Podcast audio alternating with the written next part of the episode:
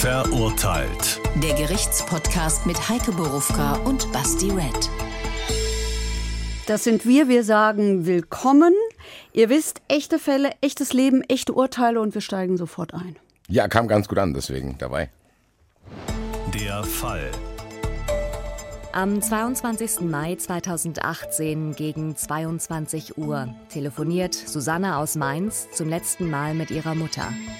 Als sie am nächsten Abend immer noch nicht zu Hause ist, meldet die Mutter ihre Tochter als vermisst und macht sich selbst auf die Suche nach der 14-Jährigen. Am 3. Juni, eineinhalb Wochen nach Susannas Verschwinden, geht ein 14-Jähriger zur Polizei. Der Flüchtling Mansur Q sagt, Susanna sei tot. Er nennt den Tatort und Ali B. als Täter. Drei Tage später finden die Ermittler die Leiche des Mädchens in einem Erdgrab an den Bahngleisen in Wiesbaden-Erbenheim. Der mutmaßliche Täter, der 21-jährige Ali B., soll sie vergewaltigt und anschließend getötet haben. Doch er ist weg, hat sich mit seiner Familie in den Nordirak abgesetzt. Am 8. Juni nehmen ihn dort kurdische Sicherheitskräfte fest. Einen Tag später ist er zurück in Deutschland. Mitte Januar 2019 erhebt die Wiesbadener Staatsanwaltschaft Anklage gegen Ali B. wegen Vergewaltigung und Mordes. Am 12. März beginnt vor dem Landgericht der Prozess. Ali B. gesteht die Tötung, die Vergewaltigung streitet er ab. Nach vier Monaten verurteilt das Gericht den mittlerweile 22-Jährigen zur Höchststrafe, lebenslange Haft. Die besondere Schwere der Schuld wird festgestellt. Die Sicherungsverwahrung bleibt vorbehalten.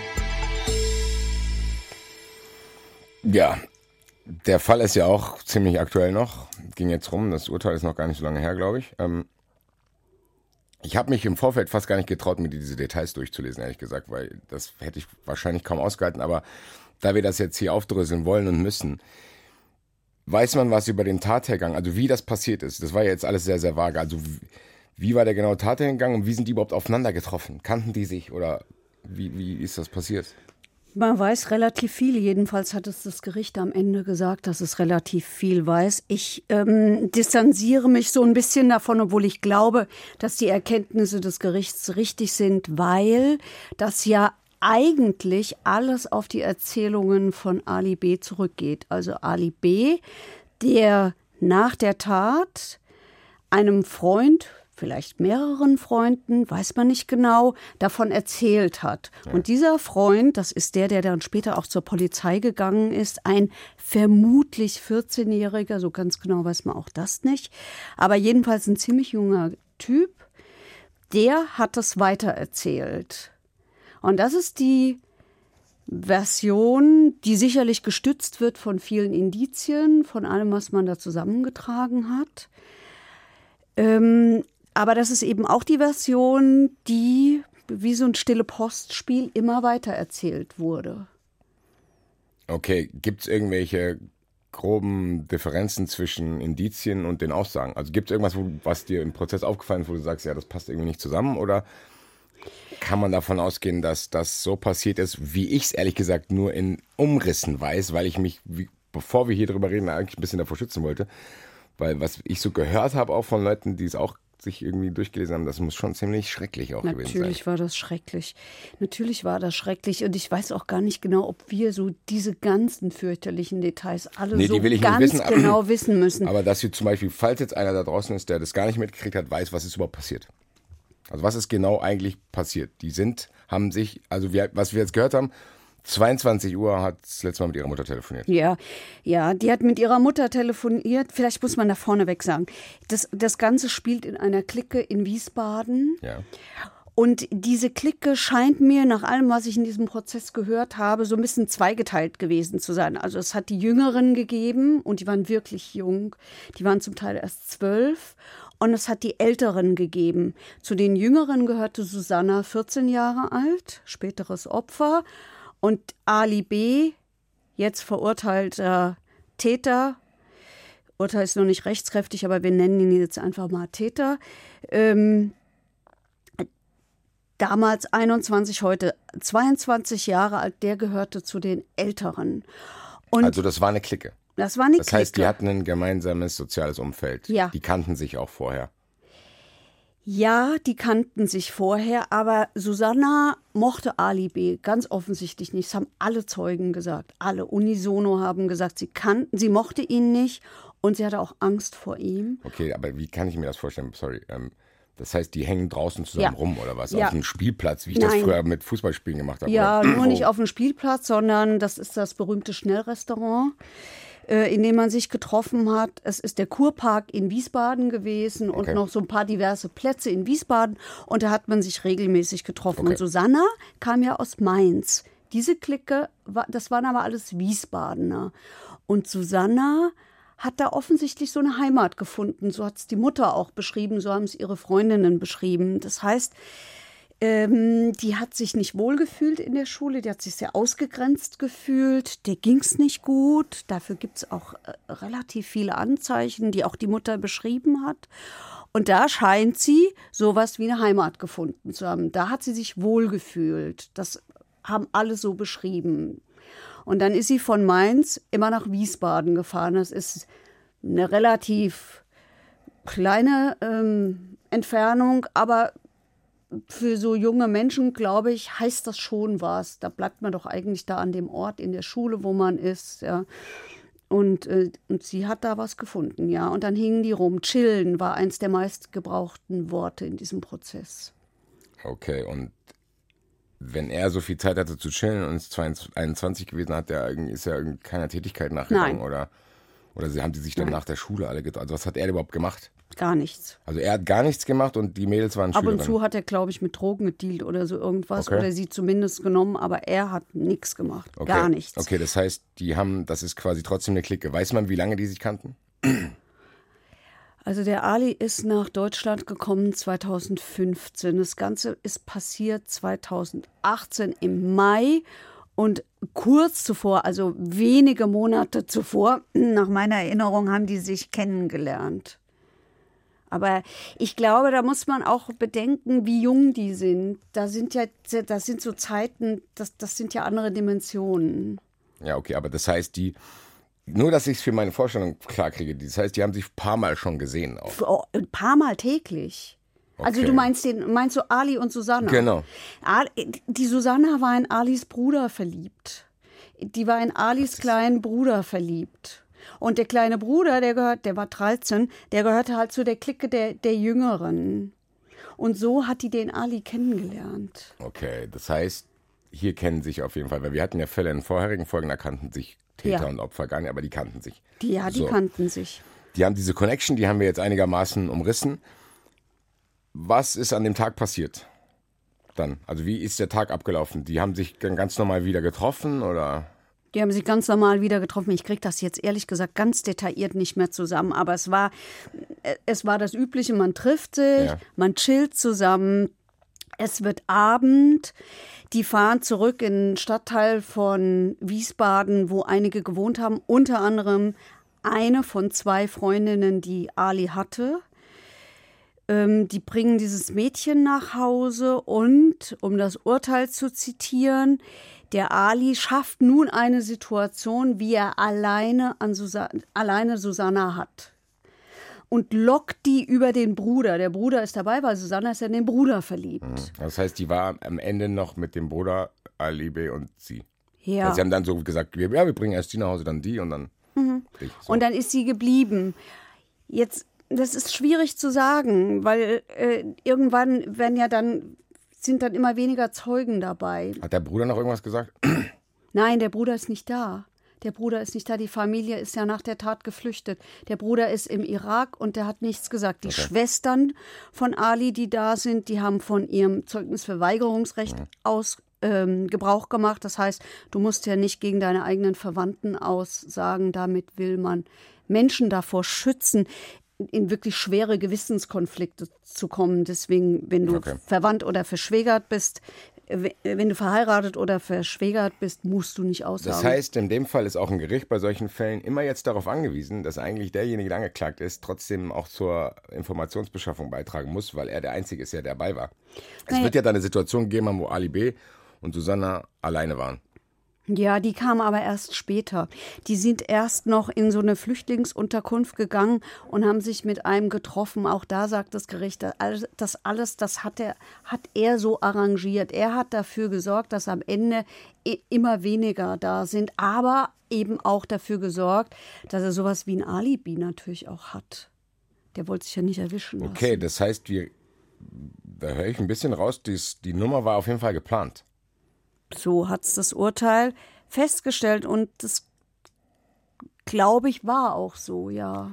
Hat man irgendwie. Also es war zumindest konstruiert. Ob der sich jetzt genau, ob der jetzt genau geplant hat. Der, ich, glaube nicht, dass der geplant hat, sie umzubringen. Gleich von ja, Anfang da kommen wir an. gleich zu oft zu. Also das heißt aber, es kommt so, ja, der wollte wahrscheinlich Sex mit ihr haben. Jawohl, weil er stand auf jungen Frauen.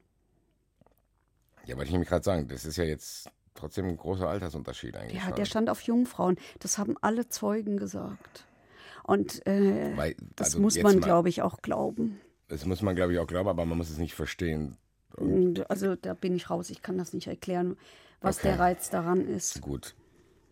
Das ist jetzt quasi die Szenario, was wir haben.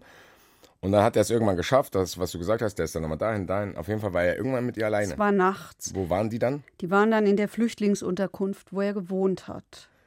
Der hat ein eigenes Zimmer, oder? Also wo ist Die die, Tat? Familie hat da gewohnt. Die Tat ist geschehen in so einem bisschen unwegsamen Gelände in Wiesbaden-Erbenheim. Das sind Bahngleise. Es hat so eine Ortsbegehung in dem Prozess gegeben. Ich war auch dabei. Ich habe das gesehen. Also gesehen auch mit, mit Entfernung, weil das ist ein Tatort, da kann man nicht so einfach rumtrampeln. Es war eine Gerichtsverhandlung im Freien, das so ein was bisschen sowieso Wald, schon gefährlich ist. Also. Ja, das war so Gestrüpp halt. Wald, Aber da war sonst nichts. Das heißt, Es der ist mit der- Feld, ja. Bahngleise, rund um die Bahngleise war Gestrüpp und relativ unwegsames Gelände.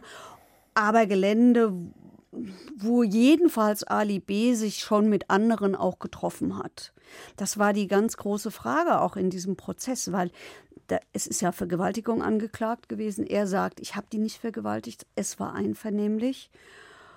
Das war eine ganz wichtige Frage in dem Prozess. Hatte sie vergewaltigt oder war es einvernehmlich? Das war der Grund, unter anderem, weshalb die alle da rausgegangen sind und sich das angeguckt haben. Nämlich mit dem Hintergrund war eben zu gucken, ist das ein Ort, wo man sich vorstellen kann, dass eine 14-Jährige, die ganz offensichtlich noch unerfahren war, nach allem, was wir über sie gehört haben, die für die Sex nach Auskunft ihrer Freundinnen was ekliges noch war, die das nicht wollte und die auch noch Angst vor dem hatte. Also ist es nachvollziehbar, dass man in so einem Gebiet sein erstes Mal erlebt. Deswegen sind die da hingegangen. Okay, und das wert, also das ist quasi die Information, die die brauchen, um zu sagen, okay, weil anders können die es ja gar nicht mehr feststellen. Ich stelle mir das unfassbar schwierig vor. Nee, es ist auch Also, anders weil, die, nicht weil du kannst ja nicht, ähm, du musst ja dann, dann solch, anhand solcher Dinge irgendwie ja, was zusammenbauen, zu sagen, okay, das Ja. könnte zumindest dafür sprechen, dass es nicht einvernehmlich war, plus das Alter, plus die Aussagen. Also jetzt wird es ein bisschen gruselig. Ähm, du hast ja eine Obduktion von so einer Leiche.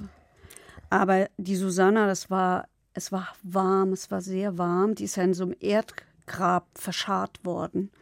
Und die ist erst zwei Wochen später gefunden worden. Und da kannst du natürlich nicht mehr so viel feststellen. Und die Rechtsmedizinerin hat auch keine Hinweise auf eine Vergewaltigung gefunden. Das heißt nicht automatisch, die hat es nicht gegeben. Aber jedenfalls, das hilft da nicht weiter. Das hilft ja sonst in Prozessen sehr wohl weiter. Dann habe ich jetzt noch eine Frage zeitliche, weil ich, das wollte ich eigentlich erst später fragen. Aber der ist ja nochmal vor Gericht, oder? Ja, Wegen Vergewaltigung einer Elfjährigen, habe ich Ja. jetzt richtig gelesen. War das, wussten die zu dem Zeitpunkt des Prozesses das auch schon? Das heißt, wurde das auch noch herangeführt als Information zu sagen, okay, wenn der eine Elfjährige vergewaltigt, kann mir davon ausgehen, dass er die andere auch vergewaltigt hat? Oder kam das im Nachhinein raus, weil die sich getraut hat dann? Weil wer sich getraut Die hat. Elfjährige zu sagen, ach guck mal, der, also das muss ja auch irgendwie rausgekommen sein, dass er noch Das elfjährige Mädchen hat, hat, hat, das, ähm, hat das erzählt und hat dann aber bei der Polizei seine Aussage wieder zurückgenommen.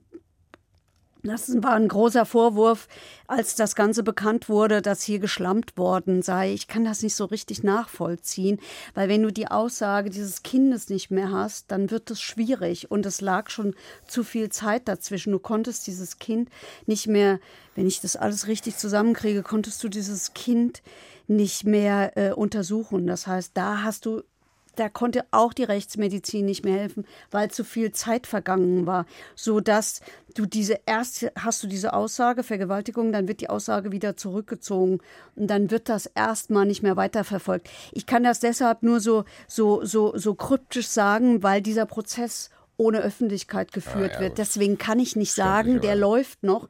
Dieser Prozess, der soll sehr schleppend sein, höre ich. Aber inhaltlich kann ich nichts sagen. Da okay. darf keiner was Aber das hat jetzt erzählen. keine Rolle gespielt im Sinne von, wir gehen von der Vergewaltigung aus, weil da und an der, an dem und dem Ort. Ich würde mal behaupten, dass das jeder im Hinterkopf hat. Und? Weil dieser Vorwurf ja bekannt ist und weil diese Verfahren ja auseinandergenommen worden okay. sind. Man hätte auch auf die Idee kommen können zu sagen, wir verhandeln das in einem Prozess. Genau, weil das hatten wir, das war ja oft meine Frage, dass man dann sagt, okay, da wird alles zusammengeworfen. Normalerweise ist das auch so. Ich, ich behaupte mal, ich weiß, warum das nicht so ist. Das ist aber meine Vermutung, von der ich glaube, dass sie richtig ist. Dieser, dieser, dieser Fall Ali B hat ja eine unglaublich große öffentliche, wenn man es wohlwollend formulieren will, kann man sagen, Anteilnahme gefunden, aber das ist ja ganz stark diskutiert worden. Und ja, dieses, dazu kommen wir auch noch. Ey, und dieses, kann man fast über den Fall zwei Sendungen machen, weil ja. du kriegst ja hier in diesem Fall auch noch eine komplette Paralleldebatte ja. über Flüchtlinge. Und die wenn der 2015 gekommen Jawohl. ist und die Flüchtlingspolitik. Und ja. das hilft ja auch nicht in dieser Debatte. Deswegen, ich wollte das auch auf jeden Fall Das können wir nachher auch vielleicht genau. nochmal besprechen, weil ich finde nämlich, das ist der falscheste Fall, den man sich für diese Diskussion so, aussuchen kann. So, und das finde ich nämlich auch. Aber. Aber um das noch, und lass mich mal gerade den Gedanken bitte noch fertig erzählen. Macht nichts. Ähm, ich, ich glaube, die, dieses Prinzip der Öffentlichkeit, dass die Öffentlichkeit sehr wohl ein Anrecht darauf hat, Informationen zu bekommen, dem hat man versucht nachzukommen, indem man diese Verfahren auseinandergenommen hat. Ja. Nämlich das Elfjährige. Guck mal, du hast ein Opfer, das ist elf Jahre alt. Du hast diese unglaublich jungen Zeugen und dann ist ja ein 14-Jähriger noch mit angeklagt, der diese Elfjährige eben mit ihm vergewaltigt haben soll, plus seinem 13 Jahre alten Bruder. So ist der Vorwurf. Ja, Nur der Bruder ist weg, ist mit 13 eh äh, strafunmündig aber wir haben den 14-Jährigen, wir haben das 11-jährige Mädchen und wir haben diese ganzen unglaublich jungen Opfer. Und deswegen muss man die irgendwie schützen. Da muss man die Öffentlichkeit mhm. ausschließen. Das kann man nicht öffentlich verhandeln. Und ich glaube, die haben diese Verfahren auseinandergenommen, damit die Öffentlichkeit eben sehr wohl einen Eindruck von Ali B bekommen kann. Und deswegen okay, hat man. weil man quasi, das und das jetzt ganz theoretisch, weil man Susanna eben nicht mehr schützen muss. Nein, natürlich nicht. Also, das ja, Mädchen ist tot. Und, und, und ich glaube, es ist auch im Interesse des Opfers und vor allen Dingen im Interesse ihrer Familie, genau. dass das öffentlich okay. verhandelt wird. Okay. Denn in einer nicht öffentlichen Verhandlung dürfen keine Inhalte aus der Verhandlung nach außen dringen. Das ist auf jeden Fall harter Stoff, aber wir bleiben jetzt mal bei der Chronologie. Ähm, ja. Der hat jetzt da auf dieses unwegsame Gelände, irgendwie hat er es geschafft, dass sie damit hinkommt. Ähm, ja. Da muss man davon ausgehen, dass er die dort vergewaltigt hat. Ja. Gut. Er sagt, ich habe die überredet und dann habe ich dir versprochen, ich sag's auch keinem, also ich formuliere das jetzt bewusst flapsig, weil es fällt mir sehr schwer, so eine Erklärung anzunehmen. Äh, äh, auch ich nehme die als sehr zynisch wahr, mindestens. Also ich habe die überredet und dann habe ich der versprochen, ich sage niemandem was und dann hat die sich drauf eingelassen. Das sagt er. Okay. Alle anderen sagen was anderes. Okay, na gut. Ja. Das heißt, die Vergewaltigung hat stattgefunden. Was ist dann passiert? Die Vergewaltigung hat stattgefunden und dann hat sie ganz offensichtlich mit der Polizei gedroht. Dann hat sie ganz offensichtlich gesagt, äh, ich zeige dich an. Und laut Anklage, am Ende laut Urteil, hat er sie deshalb getötet. Direkt danach? Ja. Also auch noch auf diesem Gelände? Ja. Wie? Der hat sie, ähm, der hat sie erwürgt. Dann war Gott. sie aber erst noch nicht tot. Ich, wir wollen, glaube ich, nicht solche scheußlichen. Das ist ziemlich eklig. Also, was heißt eklig? Eklig nee. ist völlig falsches Wort. Es ist einfach ganz furchtbar schwer erträglich. Ja, aber so ein bisschen muss man es ja wissen zu sagen, wenn ich nämlich jetzt meine nächste Frage habe, wenn wir hier, wir reden hier ganz klar über einen Mord. Ja. Da gibt's, welche Mordmerkmale sind da erfüllt? Angeklagt und verurteilt worden sind zwei. Einmal Heimtücke, die war arg und wehrlos. Jetzt kann man auf die Idee kommen zu sagen, nee, die droht doch mit der Polizei. Also arg und wehrlos heißt ja, ich rechne nicht damit, dass jemand mich, Ja. mein Leben angreift, mich jetzt umbringt. Jetzt könnte man ja auf die Idee kommen zu sagen, na ja, also es hat diese Auseinandersetzung gegeben, die hat mit der Polizei gedroht, die ist doch nicht mehr arglos. Wehrlos vielleicht, aber arglos ist sie nicht mehr, weil die hat doch mit der Polizei gedroht. Die muss doch damit rechnen, dass der jetzt ausrastet. Die Argumentation, die Argumentation der Staatsanwaltschaft zum Beispiel war, nee, daran genau sieht man, wie arglos die war. Sonst hätte die doch nie mit der So. Polizei gedroht. Das war nämlich, hätte ich, das wäre wär jetzt der nächste Satz gewesen, den ich gesagt hätte, weil wenn ich damit rechne, dann sage ich es halt nicht. ja. So, ich sage ja nicht so, ich probe mit der Polizei, ich will jetzt umgebracht werden, sondern also das macht Ja. für mich mehr Sinn als das Ja. Erste Erklärung. Die Frage taucht bei mir immer wieder auf, ich schreibe es immer wieder auf, weil ich habe gehört, dass er danach gesagt hat, er weiß das alles nicht mehr. War der besoffen? Nee, ich glaube, der Kann hat man auch gar nicht mehr feststellen, oder? Doch, doch, doch. Es hat eine Haarprobe gegeben. Ich krieg's aber nicht mehr genau zusammen. Also ja, da waren irgendwelche Kokainreste, aber es war irgendwie ganz weh. Also es war, es spielte jedenfalls keine Rolle. Weil, ja, weil Ja, er hat getrunken, aber ähm, nach, Ausko nach Aussage der Zeugen hat er regelmäßig getrunken und es gab, glaube ich, einen, mindestens einen, der gesagt hat, der hat Wodka wie was, Wasser getrunken. okay, das heißt hier, das spielt keine keine, Rolle. Rolle. auch bei seiner Erklärung von Erinnerungslücken nicht. Wie erklärt er die dann? Also sagt er, ich, also was, man kann ich ja nicht hatte einen sagen, Blackout, hat er gesagt. Der hat ja nur einen Verhandlungstag lang ausgesagt, am ersten Verhandlungstag. Und dann hat, für alle, auch für seine Verteidiger überraschend, hat er die, das abgebrochen. Er hat gesagt, ich kann nicht mehr vorbei, ich kann nichts mehr sagen. Ich hatte in diesem Moment die Hoffnung, aber ich glaube, es war wirklich nichts weiter als eine Hoffnung und dachte so, hm, vielleicht ist er jetzt selber vor sich selber erschrocken und kapiert überhaupt erstmal, was der, was der Mann gemacht hat. Wie schrecklich das eigentlich ist. Und kann das selber vielleicht nicht ertragen, aber hatte, warst du, eigentlich- du warst in dem Prozess, oder? ja. Dann kann ich dir auch die Frage stellen, hast du das Gefühl gehabt, der hat überhaupt gemerkt, was er da gemacht hat? Also wenn, wenn du sagst, der hat das irgendwie abgebrochen und sagst, vielleicht, vielleicht, aber Wie merkt man, dass einer sowas merkt?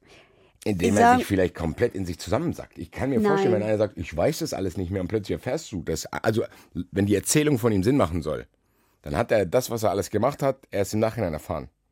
Also wie, wie das macht ja eigentlich, das macht ja für ihn gar keinen Sinn. Nee, das ka- kann so auch nicht stimmen. Ja, eben. Das kann deshalb so nicht stimmen, weil es eine polizeiliche Vernehmung gab und die ist auf Video festgehalten worden und die ist in dem Prozess vorgeführt worden. Und ich habe die gesehen, da war ich auch da an diesem Tag. Und zwar ist sie deshalb gezeigt worden, weil es ging gar nicht unbedingt darum, was er da gesagt hat, sondern wie er da agiert hat. Das sollte der psychiatrischen Sachverständigen helfen, diesen Menschen einzuschätzen. Wie ist der so? Und da sieht man einen, der, ähm, ja, der so ein bisschen hampelig steht immer auf und erzählt und erklärt was. Aber jedenfalls, der Ton ist so schlecht, man kann kaum was verstehen. Aber jedenfalls äußerlich wirkt er tatsächlich nicht auf dem Video wie jemand, der einen Menschen umgebracht hat. Ein, ich meine, wir reden ja auch noch von einem jungen Menschen. Menschen umbringen ist ja schon so schrecklich, aber dann auch noch so einen jungen Menschen ähm, umzubringen, das ist ja noch mal grässlicher. Und auf mich wirkte der so wie einer, der halt was beschreibt und erklärt, aber der damit nichts zu tun hat. Und im Prozess war es relativ ähnlich. Also der hat eigentlich immer nur seinen Dolmetscher angeschaut, der ihm alles simultan übersetzt hat. Ich habe, nein, der ist nicht in sich zusammengesunken. Ich habe keine Tränen gesehen. Ich habe das alles nicht gesehen. Ich war relativ nah dran. Du hast uns auch noch einen Ton mitgebracht von einer Staatsanwältin, die ihn auch nochmal beschreibt. Es ist eine dissoziale Persönlichkeit mit schwersten psychopathischen Zügen, geprägt von vollkommener Empathielosigkeit, Egozentrik und Selbstbezogenheit. Ihm ist ein Menschenleben, ein Leben eines Mädchens nichts wert. Ja, das hat die Staatsanwältin gesagt nach dem Urteil und es greift auf, was die psychiatrische Sachverständige über ihn gesagt hat. Ich habe noch nie ein solch vernichtendes Gutachten über einen, das darf man ja nicht vergessen, auch noch so jungen Menschen gehört. Also das ist ja jetzt nicht einer, der schon 50 Jahre vom Leben verkorkst worden ist, sondern der ist ja noch so jung, der ist ja erst 22. Egozentrisch, manipulativ, empathielos, ausbeuterisch, parasitär. Nur der eigenen, nur die eigene Bedürfnisbefriedigung ist wichtig und, und, und. Also das ging über zwei Tage so. Ja, ich muss auch sagen, teilweise macht mich das auch echt sprachlos, weil man so trotzdem, man erwischt sich dabei so eine gewisse Wut zu haben, obwohl ich auch probiere, weil du hast es gerade gesagt, es gibt dann Gutachten und es gibt ganz oft auch bei den schrecklichsten Taten irgendwo einen Punkt, wo man sagt, ja, okay, wenn ich jetzt unbedingt will, kann ich mich da reinversetzen und sagen, okay, es gibt Gründe für.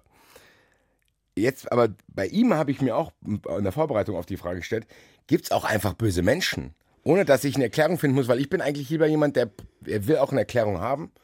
Und ich kann leichter damit leben, wenn ich weiß, okay, da ist, hat, da ist einer mit Gewalt aufgewachsen, der hat dann das nicht anders gelernt und wendet dann auch Gewalt an. Hier muss ich sagen, alles, was du mir jetzt gesagt hast, was die Staatsanwältin eben gesagt hat und alles, was man so da rausliest, boah, das ist nicht einfach zu ertragen, muss ich sagen. Nee, Selbst das, für den ja. größten Pädagogen auf der ganzen Welt. Ja, so ist es auch. Ich, hab, ich, habe, ich habe viele Pädagogen im Freundeskreis meine Mutter und, ist eine, deswegen. Mhm. Und ich habe den vorm Urteil auch die Frage gestellt.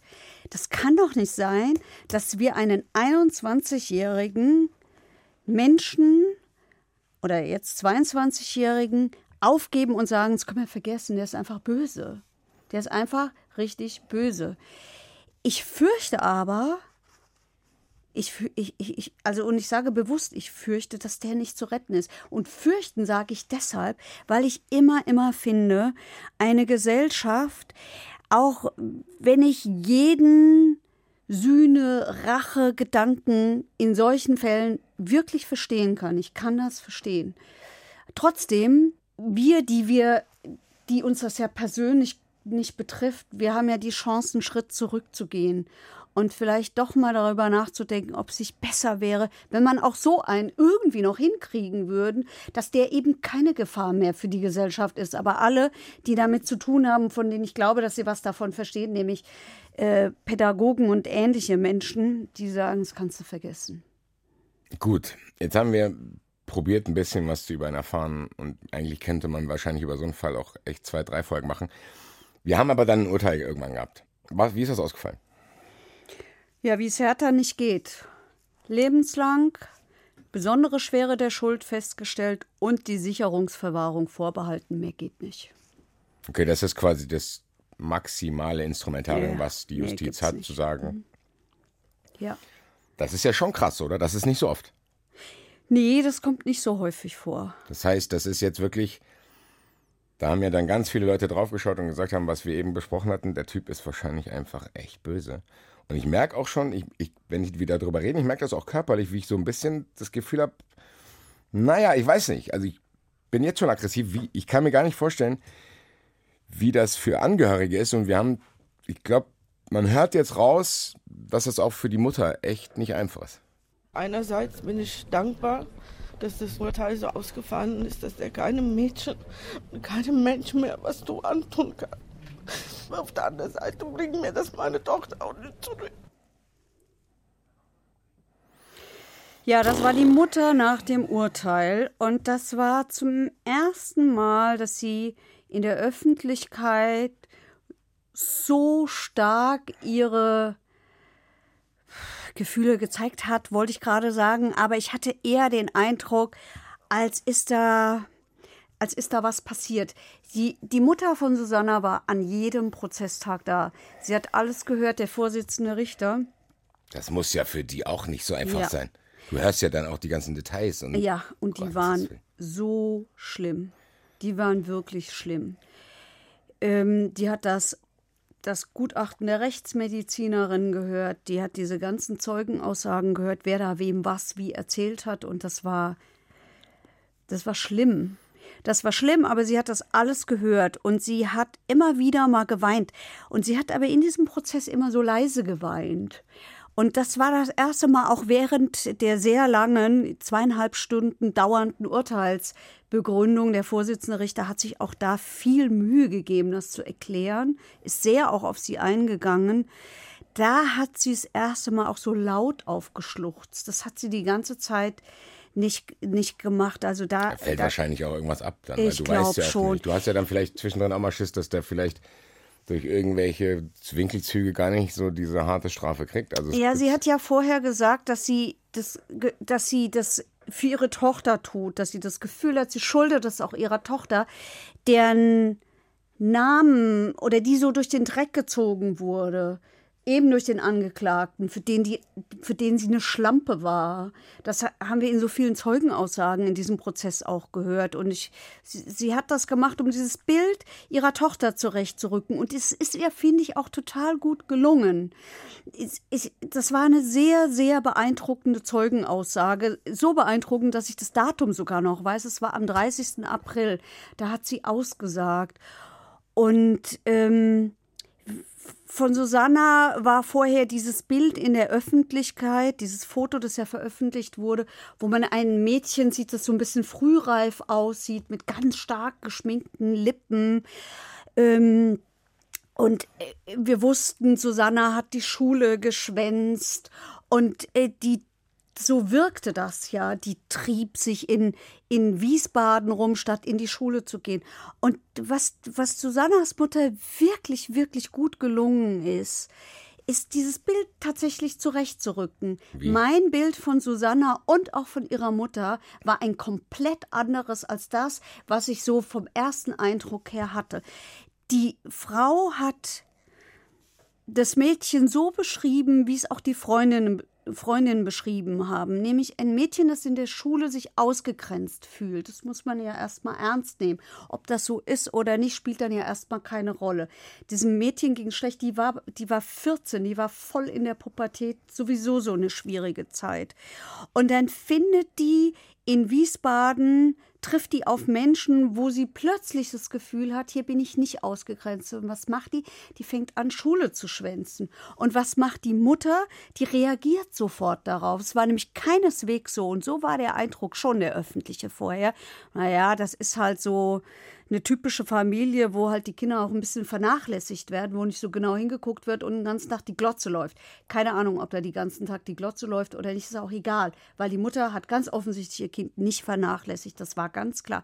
Die hat etwas gemacht und das hat mich sehr, sehr für sie eingenommen, was viele nicht tun. Sie hat sofort reagiert. Sie hat dann gesehen, wie das Mädchen sich auch einmal geritzt hat und sie ist sofort mit dem Kind zum Jugendamt gegangen, hat gesagt, ich brauche Hilfe. Sie hat sofort einen Jugendpsychiater aufgesucht. Und das ist ja auch so fatal.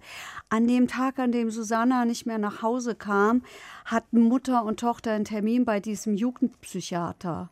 Und, und die Mutter, die denkt, oh Gott, warum kommt die Susanna nicht heim? Die ist doch sonst zuverlässig. Die hatte doch noch angerufen am Abend vorher um 22 Uhr. Ja, sie hat geschwindelt und hat gesagt, sie schläft bei einer Freundin. Und tatsächlich war sie da mit dem Ali und, ihr, und, und dem Bruder unterwegs. Und die Mutter sagt an diesem Abend, und sie hat dann im Prozess so was von eindrücklich gesagt, das ist das, was sie sich nicht verzeiht. Die denkt, okay, es ist 22 Uhr, das Mädchen ist 14, lieber schläft es bei einer Freundin, als dass es noch alleine zurückfährt. Das ist doch alles so nachvollziehbar. Und dann sagt sie, und ich mache mir bis heute schwere Vorwürfe, ich kann mir das immer noch nicht verzeihen. Wie fürchterlich muss das sein, ja? Und, ähm, und sie denkt, als die Susanna nicht nach Hause kommt, Sie ruft sofort wieder, sie holt sofort Hilfe. Also sie macht eigentlich alles, macht diese Frau richtig, ja. Und es wird ihr gesagt, naja, die hat vielleicht jetzt kalte Füße bekommen wegen dieses Termins beim Jugendpsychiater. Ist ja auch, kann ja wirklich sein, ja. Und ist halt erstmal nicht nach Hause gekommen. Und dann hat sie sich halt auf die Suche nach diesem, nach dieser Tochter gemacht und sie hat alles geprüft. Das war ja auch so perfide. Der Ali, der hat ja dann auch das Handy von der Susanna verwendet und hat mit dem Handy an die Mutter geschrieben. Und die Mutter merkt, das ist aber irgendwie nicht die Sprache meiner Tochter und antwortet. Ja. Und, und, und die, die, die nimmt das eigentlich alles richtig wahr. Und das ist schon heftig. Und das, äh, sie hat in dieser Urteilsbegründung, offensichtlich hatte der Vorsitzende Richter denselben Eindruck wie ich, denn er hat das auch so klar ihr gesagt. Ich glaube, das war gut, das hat ihr geholfen. Also das wünsche ich ihr einfach, dass ihr das geholfen hat. Und ansonsten, ja, hat der Vorsitzende Richter sehr klar diesem Angeklagten und auch ihm ganz persönlich gesagt, alleine er und niemand anders trage die Verantwortung für das, was passiert ist. Und er hat ihm eben auch, genau wie die Gutachterin, äußerst unschöne Dinge gesagt. Das ist echt mit der härteste Fall, den wir hier besprechen, weil diese Komponente auch dazu kommt. Um jetzt mal das Urteil und den Angeklagten so ein bisschen abzuschließen, weil ich habe noch andere Fragen. Ähm, hören wir uns nochmal an, was die Anwältin der Mutter abschließend gesagt hat. Das Urteil garantiert, dass die Allgemeinheit so lange wie möglich vor diesem Angeklagten, vor diesem Mörder geschützt wird Beeindruckend war für uns alle auch am letzten Verhandlungstag diese Empathielosigkeit und Emotionslosigkeit des Angeklagten, der in der Besprechung, ob Revision eingelegt wird oder nicht, eher ein Lächeln auf dem Gesicht hatte als Betroffenheit. Das war einfach nur erschreckend. Ich habe dieses Lächeln nicht gesehen, das kann ich aber auch einfach übersehen haben. Ja, Empathielosigkeit, das Gefühl hatte ich tatsächlich auch die Verteidiger, bei denen ich vorher noch dachte, lieber Gott, was wollen die eigentlich sagen? Ja, die haben in ihrem Plädoyer gesagt, der hat halt auch nie Kontrolle erfahren. Nie. Niemals hat einer diesem Kerl mal gesagt, ey, jetzt ist aber mal gut. Ich finde aber an dem Argument merkst du, dass sie wirklich nicht viele haben. Nein, sie also. hatten auch nicht viel. Wie denn auch? Wie denn auch? Ja, eben. Nee, ich meine, das war jetzt gar nicht böse gegen die Verteidiger, aber die haben es ja nicht gemacht, aber. Ja, und jetzt geht er ins Gefängnis Wahrscheinlich für den Rest seines Lebens. So, das ist jetzt meine nächste Frage. Wir reden immer, du hast mich vorhin korrigiert, das heißt Sicherungsverwahrung. Und ja. viele sagen immer Sicherheitsverwahrung. Das heißt, ich, wenn ich es mal kurz erklären darf. Bitte. Die Gesellschaft wird gesichert. Nicht der Mensch kommt in Sicherheit, sondern der, der kommt in die Sicherungsverwahrung, damit die Gesellschaft vor ihm gesichert ist. Deswegen lege ich so viel Wert auf Sicherungs- und nicht Sicherheitsverwahrung. Der ja, wird gesichert. Das diskutieren wir nach der Sendung okay, weiter. Ich finde da noch andere Argumente für Sicherheitsverwahrung, weil es ja auch meine Sicherheit, die hier gesichert ja, wird. Ja, deine, aber nicht seine. Ja, eben. Aber das, ja, das kann man, wie man das Wort auslegt. Gut, gut. hier soll es nicht drum gehen. Da hört man auch immer wieder besondere Schwere. Und was ist das denn faktisch? Das heißt, er sitzt, wie lange sitzt er auf jeden Fall im Gefängnis? Kann heute keiner sagen. Und um es mal. Nein, nein, ich meine, gibt es ja keine Mindestdauer nein. zu sagen. Nein. Nein? Lebenslang ist lebenslang. Auch wenn alle sagen, lebenslang in Deutschland sind 15 Jahre, stimmt das nicht. Das heißt, jemand, ja, aber das heißt ja, die könnten theoretisch auch nach fünf Jahren wieder rauskommen, oder? Nein. Es ist, so. es ist so. Es gibt eine Strafvollstreckungskammer, die sitzt beim Landgericht und die wartet jetzt so in der Regel acht bis zehn Jahre und dann legt sie die Mindestverbüßdauer fest. Das hängt damit zusammen, dass man jetzt ja erstmal gucken muss, was, fällt mir keine bessere Formulierung ein, wie, was macht das Gefängnis jetzt mit dem? Also im Gefängnis. Was hast du für einen Zeitraum gesagt, sorry? Acht bis zehn Jahre. Okay. Dann wird, dann wird festgelegt. Aber das heißt Minimum acht Jahre. Ja. Das wollte ich doch die ganze Zeit. Ja, aber das kann man so nicht sagen. Die, die, weil das hört ja nicht nach acht Jahren auf, sondern da. Ja, aber, da, aber da ist zum ersten Mal irgendein Cornerstone, der irgendwas was. ändern könnte. Ja, da wird die Mindestverbüßdauer festgelegt. Und wenn die besondere Schwere der Schuld festgestellt worden ist, heißt das lediglich eins. Es heißt, nach 15 Jahren wird nicht von Amts wegen geprüft, ist er vielleicht kein Sicherheitsrisiko für uns Gesellschaft mehr. Kann man gucken, ob der Rest der Strafe zur Bewährung ausgesetzt werden kann, weil der Mensch nicht mehr gefährlich ist. Das schließt es aus. Es heißt aber nicht automatisch, es wird nach 17, nach 20, nach 25 ja. Jahren geguckt. Okay. Das wird erst festgelegt. Okay. Aber da gibt es einen festen Ablauf und da gibt es einen festen Ablauf und der ist relativ kompliziert. Und deswegen würde ich an dieser Stelle gerne den Joker ziehen. Telefonjoker.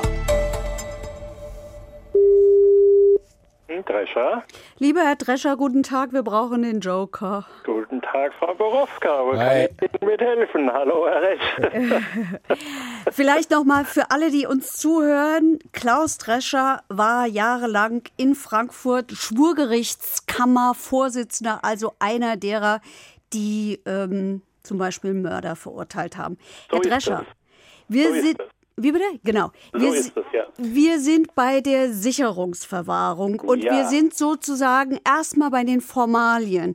Also, wie läuft das ab? Jemand kriegt lebenslang, jemand kriegt äh, vielleicht auch die Sicherungsverwahrung, aber selbst wenn wir die weglassen. Wie ist es bei der lebenslangen Freiheitsstrafe? Wer legt wann fest, wie lange tatsächlich verbüßt wird? Mhm. Also, bei der lebenslangen Freiheitsstrafe gibt es zwei Alternativen. Die normale lebenslange oder einfache lebenslange Freiheitsstrafe, also wird äh, wegen Mordes zu einer lebenslangen Freiheitsstrafe verurteilt oder lebenslange Gesamtfreiheitsstrafe verurteilt und die lebenslange Freiheitsstrafe mit besonderer Schwere der Schuld. Äh, die entscheiden sich im, unterscheiden sich im Prinzip nur dadurch, dass bei der einfachen lebenslangen Freiheitsstrafe kurz vor Ende von 15 Jahren Vollzug geprüft wird, ähm, ob es gerechtfertigt ist, den Rest zur Bewährung auszusetzen. Und bei der besonderen Schwere der Schuld die Strafvollstreckungskammer normalerweise so nach 10, 11 Jahren, 12 Jahren festlegt, die Mindestverbüßungszeit beträgt 15 plus x Jahre. Also das sind entweder 16 oder 18 oder 20 oder können auch mal 25 oder 30 Jahre sein. Kann ich kurz fragen, an Ja. was man das festmacht? Das äh, ist, äh, da sind als Bedingungen wird, wird die, äh, die, die Tat angeguckt. Also was, was ist es? Warum gibt es eine lebenslange Freiheitsstrafe? Da spielt zum Beispiel eine Rolle, gibt es ein oder mehrere Opfer? Wie schwerwiegend waren die Tat? Wie viel Mordmerkmale hat eine verwirklicht? Äh, Das sind alles Gründe, auf besondere Schwere der Schuld äh, zu erkennen. Oder was gab es noch an Begleittaten? Also äh, da ist eben noch eine Vergewaltigung und äh, was weiß ich was, ein Raub oder irgend sonst was noch dabei gewesen. Ähm, und dann äh, wird es entsprechend äh, festgelegt und es wird berücksichtigt das Verhalten im Justizvollzug. Also wie sehr hat er sich mit der Tat auseinandergesetzt, hat er Angebote angenommen, die Tat aufzuarbeiten und dergleichen. Da wird also psychiatrische Behandlung oder psychologische Betreuung angeboten und, und, und. Aber jetzt kommt doch irgendwann der Punkt, wo irgendwann mal einer entscheiden muss, jetzt ist die Schuld verbüßt. So ist es. Auch das macht die Strafvollstreckungskammer. Aber woran misst man, ob Schuld verbüßt ist oder nicht? Also äh, die Schuld verbüßt, äh, das ist im Prinzip äh, ähm, die Ab der Ablauf der 15 Jahre beziehungsweise der 15 Jahre plus X. Da geht man grundsätzlich davon aus, das reicht, um die Schuld zu verbüßen und ob der dann entlassen wird, äh, hängt an, unter anderem dann noch davon ab, äh, ob ihm eine positive Sozialprognose gestellt werden kann. Sprich, ähm, ob man erwarten kann, äh, dass er, wenn er freigelassen wird und der Rest zur Bewährung ausgesetzt wird, sich dann ordentlich verhält und nicht morgen den Nächsten umbringt oder auch andere schwere Straftaten begeht. Und da wird immer ein Sachverständigengutachten eingeholt, ähm, das äh, nochmal den dann unter die Lupe nehmen soll, äh, wie, wie tickt der, ähm, hat er sich wirklich geändert oder sagt er nur, ich habe jetzt alles äh, hier äh, gelernt und mache das künftig nicht mehr. Und wenn wir jetzt über die Sicherheitsverwahrung in Sicherungs- Sicherungsverwahrung, ich werde die ganze Zeit konkurriert, ja. Ja, sorry. ähm, im, Im Fall Susanna reden. Ja, also das ist äh, immer, also ich bin immer jemand gewesen, der bei lebenslanger Freiheitsstrafe eigentlich gesagt hat, da braucht man die Sicherungsverfahrung nicht unbedingt noch zusätzlich, äh, das ist, Gesetzestext ist so, wird auch eigentlich immer so gemacht. Nur ähm, auch bei der Sicherungsverwahrung ist es, auch wenn die nicht für eine lebenslange Freiheitsstrafe, sondern für eine zeitige Freiheitsstrafe verhängt wird, immer so, dass dann vor Beginn der Sicherungsverwahrung geguckt wird, ist es noch erforderlich, auf den einzuwirken, die Sicherungsverwahrung auch noch zu vollziehen. Und dafür wird auch wieder ein Sachverständigengutachten eingeholt. Und die Prognose ist letztlich dieselbe. Also auch da ist Bedingung, dass von ihm nicht weitere erhebliche Straftaten zu erwarten sind. Ähm, Und äh, da das bei der lebenslangen Freiheitsstrafe sowieso gemacht wird, im Gegensatz zu Strafen, die halt irgendwann zeitlich enden, äh, ist es meines Erachtens doppelt gemoppelt, ähm, wird aber halt immer häufiger gemacht. Es hat möglicherweise in der Vollstreckung äh, Unterschiede. äh, wenn es darum geht, äh, dem irgendwelche Lockerungen zu gewähren oder sowas, dann sind die, wenn eine Sicherungsverwahrung hinten dran hängt, noch vorsichtiger, weil sie natürlich eine noch größere Fluchtgefahr sehen. Wobei, wie gesagt, lebenslang kann halt letztlich auch lebenslang bedeuten, wenn der sich nämlich nicht gebessert hat. Das heißt, theoretisch könnte Alibi irgendwann rauskommen. Ja. Okay. Vielen Dank. Theoretisch. Danke, Herr Drescher. Ja, aber bitteschön. Tschüss. Ja, trotzdem gebe ich zu, eine Frage hat mir bisher, ich habe sie schon so oft gestellt, eben habe ich es wieder versucht. Ich verstehe nicht, wann, wenn jemand, wenn, wenn die Sicherungsverwahrung angeordnet wird. Hier in dem Fall ist sie übrigens vorbehalten, ist auch nochmal ein Thema. Vorbehalten deshalb, weil der noch so jung ist und weil man gar nicht weiß, was aus, was aus dem wird. Es gibt überhaupt keine Erfahrung bisher mit dem. Der ist nicht schon 25 Mal verurteilt worden oder so. Ähm, Deswegen ist die Sicherungsverwahrung vorbehalten worden mit der Idee, dass ein sogenannter Hangtäter, also der hat den Hang zu so schweren Straftaten und es wird immer wieder passieren. Aber man weiß es ja eigentlich gar nicht, weil es ist ja das erste Mal. Der fängt ja gleich mit Mord an. Sicherungsverwahrung setzt dann ein, wenn die Schuld verbüßt ist. Und ich verstehe nicht, wer legt fest, wann Schuld verbüßt ist. Hat mir bisher noch kein Jurist erklären können. Eben habe ich es auch nicht verstanden. Ich glaube, das kann man auch nicht festlegen. Dann braucht man aber keine Sicherungsverwahrung, so wie er das sagt. Dann, dann ist Ja, aber er meint ja, er, Sicherungsverwahrung. meint, er meint ja, dass es dann darum geht, dass innerhalb der Haft vielleicht Unterschiede da sind, dass ich, keine Ahnung, dann Ja, darf klar. ich vielleicht keine Playstation haben. Nee, naja, es ist ja so, wenn du in die Sicherungsverwahrung kommst, da hat es ja ein Urteil gegeben des Bundesverfassungsgerichts. Und äh, das hat ja die, die Bundesländer, die für den Vollzug zuständig sind, schwer, schwer ins Rotieren gebracht, weil das Bundesverfassungsgericht gesagt hat, es gibt ein Abstandsgebot. Also ich brauche einen räumlichen Abstand zu Strafgefangenen. Ich kann nicht sagen, du mit der Sicherungsverwahrung, du bleibst da in deiner Zelle, weil die Strafe hat er ja schon verbüßt. Deswegen stelle ich immer diese Frage. Wa- Wo, wo ist denn da die Grenze? Wer sagt, jetzt ist die Strafe verbüßt, aber du bist trotzdem noch gefährlich und bleibst drin? Das finde ich so schwierig. Weil folgerichtig wäre doch zu sagen, du bist zu lebenslanger Freiheitsstrafe verurteilt worden und dann ist lebenslang, lebenslang. Geht aber nicht, weil auch da das Bundesverfassungsgericht, finde ich, mit gutem Grund sagt, jeder Mensch hat ein Recht darauf, resozialisiert zu werden. Und da kommen wir ja, aber da kommen wir, glaube ich, zu dem entscheidenden Punkt, dass das einfach ein Fall ist, den wir tragen müssen, um die anderen Fälle, wo es vielleicht so ist, mit abzudecken. Das heißt, du kannst so einen Fall, weil eigentlich ist ja hier, also mein Gefühl ist zu sagen, ey, der soll einfach nicht mehr rauskommen. Ja, das ist ja meins auch. So, das meine ich, genau. Aber das kann man nicht festlegen, weil man halt nicht will, dass da bei anderen vielleicht, die wirklich irgendwie sich bessern oder wo die, wo dem wir nicht unterstellen, dass die wirklich einfach das personifizierte Böse sind, dass die eine Chance haben, rauszukommen. Auch wenn das irgendwie trotzdem für Leute schwer zu ertragen ist, wenn jemand jemanden umgebracht hat. Aber ich finde das eigentlich trotzdem so besser zu sagen, okay, wir sind hier, ja, das ist trotzdem kein, ich weiß nicht, das ist hier, wir sind hier nicht aber auf Showprozessen, wo wir Urteile fällen, nur damit Leute irgendwie draußen sagen, ja geil, Alter, jetzt kommt er nicht mehr raus, sondern das soll ja auch irgendwie, eine Gesellschaft soll ja eigentlich einen positiven Ansatz haben, zu sagen, egal was passiert ist, wir müssen irgendwie gucken, dass alle wieder miteinander zurechtkommen. Das ist ja quasi so dieses Ding. Ja, das sollte auch unser aller Wunsch sein, ja. Ist es ja aber bei manchen nicht. Es gibt Ich ja auch viele Leute, die weiß. wollen eine Todesstrafe und dann, keine Ahnung, Ja. öffentliche. Gab es ja auch früher. Es gab ja irgendwelche öffentlichen Steinigungen, was weiß ich was. Also die, der Mensch scheint ja diesen Drang zu haben. Und ich kann den, wenn ich persönlich betroffen bin, sogar verstehen, dass man dann irgendwie, ja, so dieses typische Zahn um Zahn und was weiß ich was. An dem Punkt sind wir aber immer. Deswegen ha haben wir ja diese unabhängige Justiz.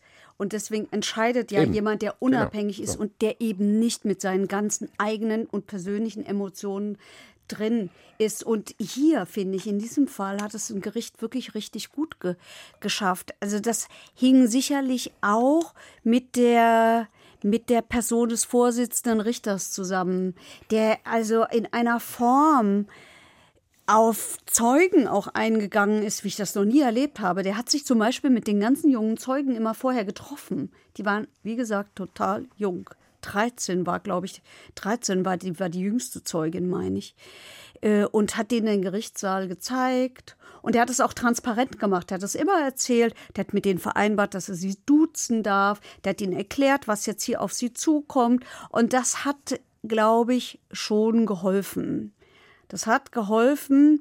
Und das war so eine Form, wo ich dachte, wie gut dem das gelingt, da so Empathie reinzubringen, ohne sich so befangen zu machen, auch von den eigenen Gefühlen sich so überwältigen zu lassen. Das fand ich total gut, wobei man eins auch sagen muss, sehr auffällig. Alles, was mit den Umständen dieses Falls zu tun hatte, Polizeiarbeit und ähnliches, spielte in diesem Prozess so gut wie keine Rolle. Aber das ist doch eigentlich, und das ist gut. Nö, ich finde find das ehrlich gesagt nicht so richtig. Wie meinst du das? Also nicht, dass wir jetzt aneinander vorbeireden. Was genau meinst du? Naja, alle Umstände rund um diesen Prozess. Also die Vorwürfe der Polizei, die öffentlichen Vorwürfe an die Polizei, die Polizei habe hier nicht schnell genug reagiert, etc. Das hätte man auch mal thematisieren können. Warum ist es nicht thematisiert worden? Das, das, das spielt doch eine Rolle. Da, ich weiß, da kommen wir an so schwierige Punkte, die man, das geht mir ja auch so, die, die, die man selber so schwer nachvollziehen kann. Wir denken ja immer, pff, da ist, ein, da ist jemand äh, gewaltsam zu Tode gekommen, also wird das jetzt aufgeklärt. Aber in einem Rechtsstaat spielt ja noch ein bisschen mehr eine Rolle. Wir müssen in, in diesen Verfahren schon immer auch gucken, sind hier alle rechtsstaatlichen Grundsätze eigentlich eingehalten worden? Ist hier alles richtig gelaufen? Sind Vernehmungen richtig gelaufen? Und, und, und, und, und. Also du meinst jetzt, dass quasi dann nicht Fehler passieren, die verhindern, dass er verurteilt wird, oder? Ich habe, ich ja, also äh, das, ja, es ganz, Bild, ganz ich, schlecht läuft, ja. Das Bild, was ich im Kopf habe, was, was mich und wir kommen vielleicht ganz kurz nochmal, wir haben nicht mehr so viel Zeit, aber wir kommen gleich mal ganz kurz auf die Debatte. Ähm, ja, die das auch spielt, weil es ein Migrant war, Flüchtling und was mhm. weiß ich was. Aber diese, diese eine Szene, die mir im Kopf geblieben ist, die auch echt durch die Presse ging, ist, dass der Bundespolizeipräsident sich irgendwie persönlich in den Flieger gesetzt hat. Ja. Und dann hieß es am Anfang, die Leute wissen gar nicht, ob das so gut war. Also die Verteidigung hat äh, schon im schon im Zwischenverfahren, das ist zwischen Anklageerhebung und äh, das Gericht lässt die Anklage zu und setzt einen Prozess äh, setzt Prozesstermine fest, Hauptverhandlung heißt es bei Juristen. Ähm, da hat es schon mal, da hat es wohl schon mal einen Antrag gegeben äh, der Verteidigung wegen dieses Umstands. Und auch zu Beginn des Prozesses hat es einen Antrag gegeben, die Verteidiger sagen, das war, da, hier liegt ein Verfahrenshindernis vor. Verfahrenshindernis auch so was kompliziert Theorie Jurist, für mich jedenfalls, juristisch-theoretisches, weil sie sagen, hier hat, ähm, hier, hier, hier hat man in die Souveränität eines anderen Staates eingegriffen. Alle Formalien sind nicht, sind offensichtlich, man weiß es ja nicht so genau, sind offensichtlich nicht erfüllt worden. Es hat kein ordentliches Auslieferungsgesuch gegeben. Es gibt kein Auslieferungsabkommen mit dem Irak. Der Ali ist ja mit seiner Familie in den, in den Irak geflüchtet. Es heißt immer, irakische Sicherheitskräfte hätten ihn festgenommen. Wer war das denn? Keiner weiß es so genau. Waren das irgendwelche Security-Leute? Waren das staatliche? Wer war das eigentlich? Ja? Und ähm, da sagt die Verteidigung, das ist ein Verfahrenshindernis oder hat es gesagt zu Prozessbeginn. Und das könnte in der Revision übrigens nochmal eine Rolle spielen. Ja, ich, ich glaube, wir, wir rufen nochmal den Telefonjoker an, weil du hast jetzt auch schon angeführt, dass das sehr kompliziert ist und ich würde ihn gerne nochmal dazu befragen. Weil das ja trotzdem Sachen sind, die auch eine Rolle spielen. Also es gibt ja teilweise, da heißt es, ich heiß, er hört dann immer Formfehler und ja, ja, dann sind das irgendwelche ist formal offen juristisches Zeugs. Mhm. Vielleicht können wir ihn nochmal anrufen. Telefonjoker. Drescher? Ja, hallo, wir sind's nochmal vom Vorteil, Heiko und Basti. Ja, hallo. Mir ist noch eine Frage aufgetaucht, Ja, weil doch. wir reden ja über den Susanna-Prozess Genau. und da gab's ja diesen, diese, ja, fast schon symbolischen Akt, dass der Bundespolizeipräsident in den Irak geflogen ist, um den abzuholen. Ja. Und Heike meint jetzt eben zu mir, das hätte dazu führen können, dass irgendwie dieser Prozess platzt. Wie begründet sich das? Die, es hat den Antrag gegeben der Verteidigung zu Prozessbeginn und auch im Zwischenverfahren. Es liege hier ein Verfahrenshindernis vor. Mhm. Was ist also, ein Verfahrenshindernis? Ein Verfahrenshindernis ist eine prozessuale Situation, die dazu führt, ähm, dass das Verfahren äh, nicht durchgeführt werden kann. Also ähm, das bekannteste, äh, was es da gibt, ist zum Beispiel eine Verjährung. Ne? Wenn eine Sache verjährt ist, dann kann sie halt nicht mehr verfolgt werden, äh, selbst wenn man das dann hat. Ähm, hier ist das Problem, äh, was da dahinter steckt. Äh, Aber Frage, Herr Drescher, Entschuldigung, ja. Verjährung, Verjährung ja, ja, ist ja, dazu da, dass es Rechtsfrieden, gibt. Genau, natürlich. aber das ist ja, hat ja hier nichts mit Rechtsfrieden, sondern im Gegenteil zu tun. Ja, es gibt natürlich auch andere Verfahrenshindernisse. Also wenn zum Beispiel jemand ähm, von der Polizei äh, äh, unter Druck gesetzt wird und ein Geständnis ablegt, ähm, kann das ein Verfahrenshindernis sein. Daschner äh, hat man darüber gesprochen, ob das ein Verfahrenshindernis ist, äh, das dem angedroht worden ist, äh, ihn zu foltern. Ähm, also das sind so Sachen, also letztlich innerhalb der, ähm, der polizeilichen Maßnahmen oder des Ermittlungsverfahrens, wenn da irgendwelche Fehler gemacht werden, die für so schwerwiegend angesehen werden, ähm, dass man darauf nichts mehr stützen will. Oder dass man irgendwie unrechtmäßig äh, irgendwelche Beweismittel erlangt äh, keine Ahnung, irgendwo durchsucht, obwohl die Voraussetzungen nicht vorgelegen haben oder so irgendwas. Ähm, hier ist das Problem gewesen, äh, die Frage, wie freiwillig ist denn der hier nach Deutschland zurückgekommen? Äh, grundsätzlich ist es so, wenn sich irgendjemand ins Ausland begibt ähm, und der verfolgt werden will, äh, muss ein internationaler Haftbefehl gemacht werden. Ähm, den gab es im Zweifel. und wenn der dann aufgrund des internationalen Haftbefehls irgendwo festgenommen wird, ist der normale Weg eigentlich, äh, dass dann ein Auslieferungsersuchen gestellt wird ähm, und dann die örtlichen Behörden zu prüfen haben, äh, können wir diesem Auslieferungsersuchen stattgeben. Äh, das setzt voraus, dass es zum Beispiel auch in dem Land, wo was zur Auslieferung bereit sein soll, das auch strafbar ist. Ja, also die Schweiz liefert zum Beispiel keine Steuerbetrüger aus oder nur in bestimmten Fällen, weil das da eben anders ist als bei uns. So, und jetzt ist es halt hier das Problem dann, äh, ist das praktisch, hat man das umgangen, dieses Auslieferungsverfahren äh, und hat den irgendwie veranlasst, äh, unter Versprechungen oder wie auch immer hierher zu kommen oder war das letzten Endes eine Entscheidung ähm, von ihm oder auch ähm, der örtlichen Behörden, wenn es da keine förmlichen Rechtshilfeabkommen äh, gibt. Ähm, das kann sein, der kam aus Tunesien oder irgendwo, gell? Oder, oder, Irak. Oder, Irak. Also da gibt es im Zweifel ähm, vermutlich gar, keine, äh, gar keinen äh, ordentlichen mhm. Rechtsverkehr. Ähm, und dann ist es ganz, ganz schwierig, äh, äh, wie man mit sowas umgeht, weil normalerweise gibt es so Rechtshilfeübereinkommen, äh, mit denen die Länder sich untereinander bereit erklären, unter bestimmten Bedingungen dem nachzukommen. Und beim Irak, ähm, da denke ich mal, äh, gibt es vermutlich sowas nicht, sodass das ein vertragsloser Zustand ist. Und bei einem vertragslosen Zustand ähm, geht natürlich möglicherweise, wenn dann das Land sagt, okay, ihr kriegt den, ähm, auch ein bisschen mehr, als es, wenn vertraglicher Zustand wäre, äh, der Fall ist. Ich weiß jetzt nicht, der war aber auch kein irakischer Staatsbürger, ne? Doch. Doch, irakischer Staatsbürger. Doch, aber der kam aus dem Kurdengebiet. Ja, ja, also das ist, äh, also das sind so Sachen, ähm, das ist äh, so Völkerrecht ist da mit vielen, vielen Fallstricken verbunden.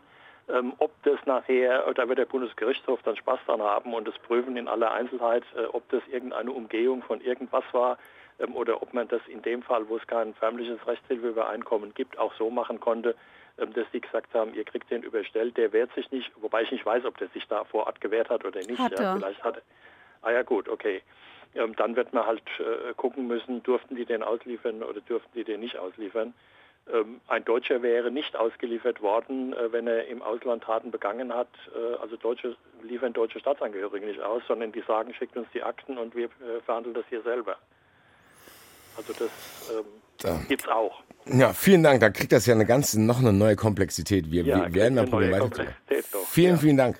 Ja, okay, bitte. Danke. Ja, tschüss. Tschüss. Ja, wir haben das ja gemerkt. Also ich hatte trotzdem damals das Gefühl, als das, diese Aktion passiert ist, dass die Angst haben, dass ihnen der Fall entgleitet, weil diese Debatte auch so aufgeheizt war. Weil wir reden ja hier nicht tatsächlich, also eigentlich, für mich ist es eigentlich trotzdem so, dass ich denke, das hat mit seiner Herkunft vielleicht was zu tun, was er da erlebt hat, aber es hat nichts damit zu tun, dass er ein Flüchtling ist. Also das hat, das hätte eventuell auch ein Deutscher machen können der einfach geisteskrank ist. Nein, der, äh, stopp, der ein Intensivtäter ist. Genau, Dieser ja, Typ ist ein Intensivtäter. So, und das, hat, und das meine ich, aber nur weil wir beide das jetzt so sehen, heißt es ja nicht, weil diese Debatte gab es ja. Und es gibt immer wieder, wir ja. nennen diese Zeitung hier auch nicht, die heizt das auch immer wieder an. Ja. Hast du das irgendwie vor Gericht gemerkt? Nee, Gott sei Dank nicht. Nee, Gott sei Dank spielte das vor Gericht überhaupt keine Rolle. Aber auch, glaube ich, auch nicht so einfach dann für die beteiligten Personen. Dann, weil die stehen ja dann auch, also ich glaube, dass ja, da ist ja so ein Brennglas drauf. Und ich glaube, diese Aktion von dem Polizeipräsident spielt auch eine Rolle. Ich glaube, Aber dass er ja. sich getrieben gefühlt hat, so ein symbolisches Ding auch draus zu machen. Ich hole den selber jetzt so. Weil diese Debatte so heiß ist. Also wir hatten ja, hat wir, die wir über diesen Fall berichtet haben, inklusive oder vielleicht auch vor allen Dingen ich, ich habe immer gesagt, das kann man vergessen, der kommt nicht mehr zurück. Der Irak liefert seine eigenen Staatsbürger nicht aus. Da war ich sicher. Und dann kommt da so eine Hauruck-Aktion. Das hatte schon, ja, ich fand auch, ich fand auf jeden Fall, das hatte eine politische Dimension. Aber ich muss auch sagen, auch ich konnte mich nicht freimachen von dem Gedanken. Ja, Gott sei Dank haben die den. Gott sei Dank wird dieses Ding aufgeklärt. Und im Übrigen, für ihn, muss man mal sagen, glaube ich, ist es gut, dass er in Deutschland ähm, vor Gericht gestellt worden ist. Ich, ich, ich wage mal zu behaupten, dass hier rechtsstaatliche Grundsätze mm, schon eingehalten werden.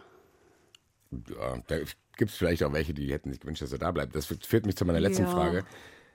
Wir hatten bei, wir hatten den Fall Tutsche, äh, letzte Folge. Ähm, da ist Sunny Len abgeschoben Ja. worden. Warum der nicht? Naja, erstens mal ist es noch zu früh, die Frage zu stellen. Das war ja bei Sanel M., nämlich dem Tutsche-Schläger, ähm, auch so, dass der zunächst den Großteil seiner Strafe hier verbüßt hat. Äh, dahinter steckt in beiden Fällen die Idee, der hat diese Straftat hier, hier begangen, wir wollen den nicht zurückschicken und, äh, und dann läuft er da als freier Mann rum. Hier kommt aber noch was hinzu. Ich glaube, es hat so Äußerungen nach dem Urteil gegeben, der wird jetzt hier mal ungefähr 13 Jahre sitzen und frühestens nach 13 Jahren, so, so gibt es wohl Vorgaben vom Ministerium, bei, bei lebenslang nach 13 Jahren frühestens kann jemand abgeschoben werden. Weil man eben sagt, der soll erstmal einen Teil der Schuld hier absitzen, die äh, die er auf sich geladen hat. Das heißt, es kann auch kommen.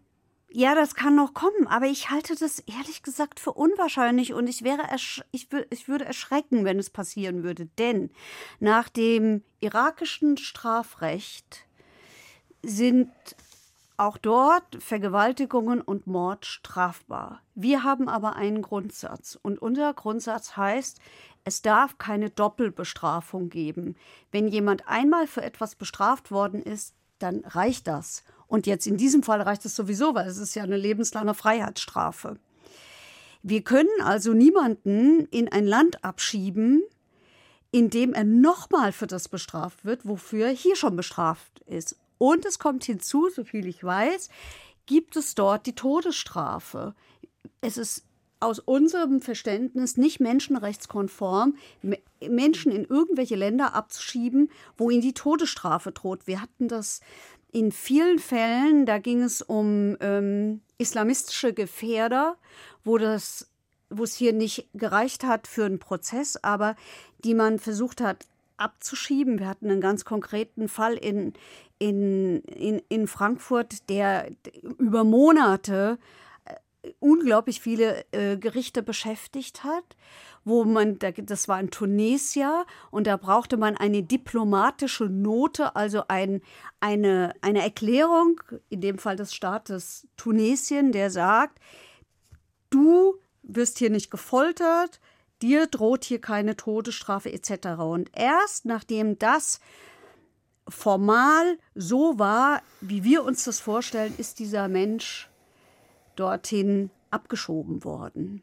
Und ich kann mir nicht vorstellen, dass wir sowas, dass, dass die Bundesrepublik sowas vom, vom Irak erhält. Und deswegen darf der meines Erachtens nicht abgeschoben werden, Ja, das ist auch eine schwierige Frage. sondern muss hier verbüßen. Dann bleibt er eben hier ein Leben lang im Knast oder in der Sicherungsverwahrung, je nachdem.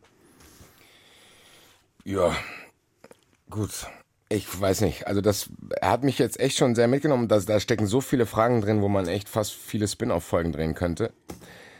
Aber hast du noch irgendwas, was dir auf dem Herzen liegt? Oder? Nein. Dann, Nein, weil alles andere äh, würde sich mit dem beschäftigen, wie, wie, wie, wie klärt man sowas eigentlich auf, wie geht man mit so jungen Zeugen um, was ist das überhaupt für ein Typ und so. Aber ich denke, das ist ausführlich berichtet worden. Wir haben es ja auch mindestens angedeutet. Ja, wie gesagt, wir haben uns probiert, heute mal auf diese Weise diesen Fall zu nennen. Es ist auch nicht einfach für uns. Ähm, und ich würde sagen, wir atmen mal durch und gehen in den Zuschauerraum, oder?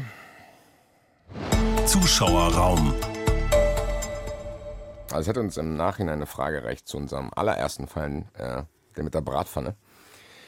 Und da haben wir davon gesprochen, äh, dass wir eigentlich von der Justiz verlangen, dass sie äh, ja, Angeklagte schützt. Äh, vor, sie sind ja quasi Unschuldsvermutung, sie sind ja nicht verurteilt, dass man die Identität nicht preisgibt. Und dann haben wir hier gleichzeitig aber über jemanden gesprochen, der am Opel Zoo arbeitet und ihn quasi so mit der Öffentlichkeit preisgegeben. Das wurde jetzt kritisiert bei YouTube.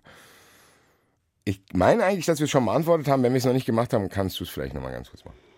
Ja, ich kann verstehen, dass es ein bisschen doppelzüngig klingt, wenn gerade ich immer sage, ich finde ja sogar, die dürfen nicht mal fotografiert werden. Auch wenn die Öffentlichkeit immer so gerne die Bilder von Angeklagten sehen möchte und ich mich da auch zur Öffentlichkeit dazu zähle.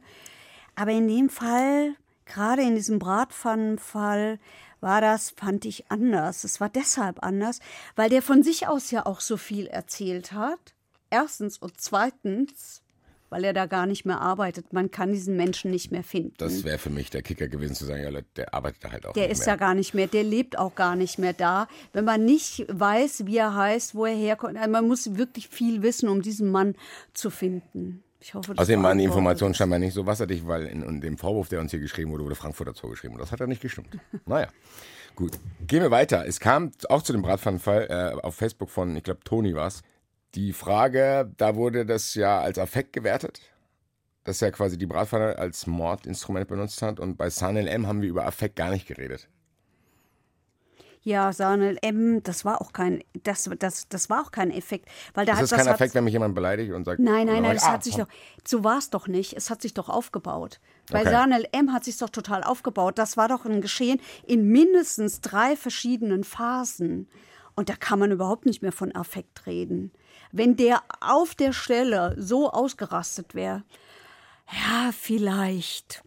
Vielleicht hätte man dann über Affekt nachdenken können, aber ehrlich gesagt weiß ich nicht, ob die Beschimpfung Hurensohn reicht, um einen Affekt auszulösen. Hätte ich jetzt auch. Also ich als Also Laie hätte es jetzt auch so beantwortet. Ich glaube, dass, wenn jemand zu mir Hurensohn sagt, ist, glaube ich, nicht so schlimm, wie als wenn ich irgendwie drei Jahre lang ein Krebsleiden behandeln muss, was wirklich mich auch und die Person, die ich behandle, an meine körperlichen Grenzen führt.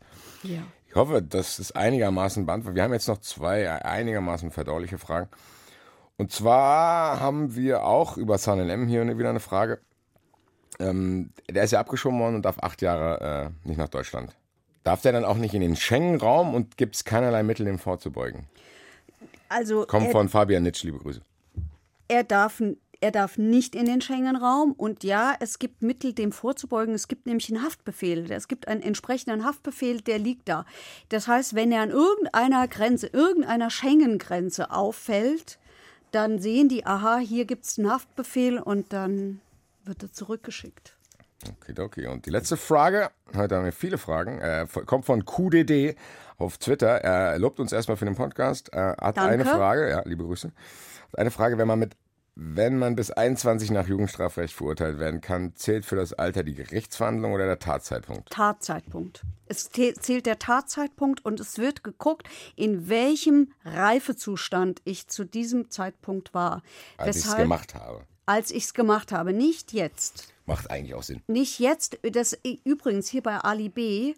Da war es so, da hat es erst so einen Zahlendreher gegeben in den Papieren. Es sah nämlich erst so aus, als wäre der noch unter 21 gewesen, 20 gewesen, ne? ja. Und dann hat, sich, dann, dann hat sich aber herausgestellt, in seinen Papieren war irgendwie ein Zahlendreher reingekommen, sodass klar war, der war zur Tatzeit 21, damit spielte das keine Rolle mehr. Okidok. Ja, hat es für mich jetzt ein bisschen aufgelockert. Trotzdem war es eine harte Nummer heute. Wir sind in zwei Wochen wieder für euch da und ich hoffe, dass wir irgendwann mal was Entspannteres machen. Ja, wir werden was finden. Wir sagen danke fürs Zuhören yes. und wir freuen uns über Fragen, über Anregungen. Wir versuchen sie alle zu beantworten. Hashtag verurteilt bei Twitter ist am einfachsten, aber auch und bei YouTube und so weiter und so fort. Macht's gut. Verurteilt. Der Gerichtspodcast mit Heike Borufka und Basti Red. Eine Produktion von HR Info.